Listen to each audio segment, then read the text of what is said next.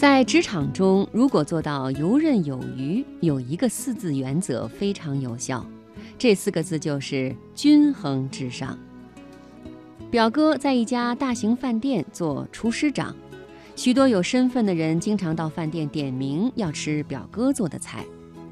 一次到表哥家做客，难得表哥在家，我想和表哥学一下手艺，主动要求为他配菜做下手。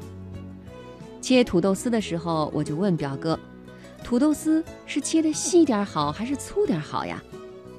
他说：“粗细都无关紧要，关键是要切得均匀。”我就问为什么，他说：“只要切得均匀，火候就好掌握，熟的时间就相同。如果粗细不均，那就惨了。细的土豆丝已经炒得很烂了，但粗的土豆丝呢还没有熟呢。”可以想见这盘菜有多难吃，口感有多不爽啊！和朋友交往的时候，我们应该像切土豆丝一样，和他们保持相同的基调，不把自己切得过粗，也不把自己切得过细，只有平和地融入朋友圈，粗细均匀，软硬适中，才能炒出一盘和谐好菜。一次坐出租车，向司机师傅请教。哎，师傅，您说驾驶汽车是开得快一点安全，还是慢一些安全呀？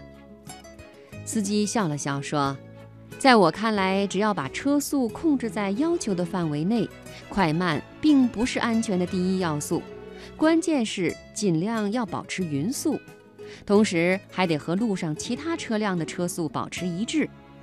只有保持了匀速，别人才能对你准确定位，是超还是让。”也好做出正确的决定。另外，和其他车辆的车速也要尽可能的保持一致，这样才能够控制住车距，发生交通事故的可能性就会大大的减少了。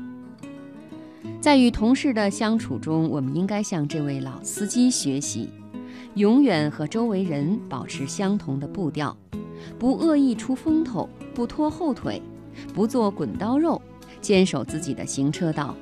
分工中有合作，与团队配合默契，不搞特殊化，以发挥出团队的最佳优势。工作的时候更不能有了兴致便通宵达旦，没了精神就拖拖拉拉，而要把劲头使匀，不急不徐，永远保持工作的最佳契合点。和朋友闲聊，谈及他的公司，他说：“公司一切运行顺畅。”每个员工都很出色，各司其职，上下齐心，订单一个接一个，效益越来越好。看到他高兴的样子，我就羡慕地问了：“你的员工那么卖力，那工资和奖金是不是一定很多呀？”他听了，笑着说道：“工资和奖金并不高，只是平均标准。”我很疑惑，就问他：“哎？”按理说，不是工资和奖金越高越能调动工人的积极性吗？怎么你的工资和奖金才达到平均标准，就能把公司经营得这么红火呀？他笑得更加灿烂，说：“我开公司几年了，以前我也在许多家企业干过，工资和奖金都拿过高的，也拿过低的。”但是让我感觉干得最舒服的，也是最卖力的，并不是拿高工资的那几年，反而是工资比较低的时候。怎么会这样啊？我有些不解地问道。他解释说：“我开公司以后也仔细分析了这个问题，我发现员工的工作热情与工资和奖金成多少并不是正比例关系，关键是不同职位的员工工资要拉开。”但是不可以拉得过大，有一定的体现就行了。但是同职位的员工工资必须分配的尽可能均衡，再把工资控制在平均水平上下。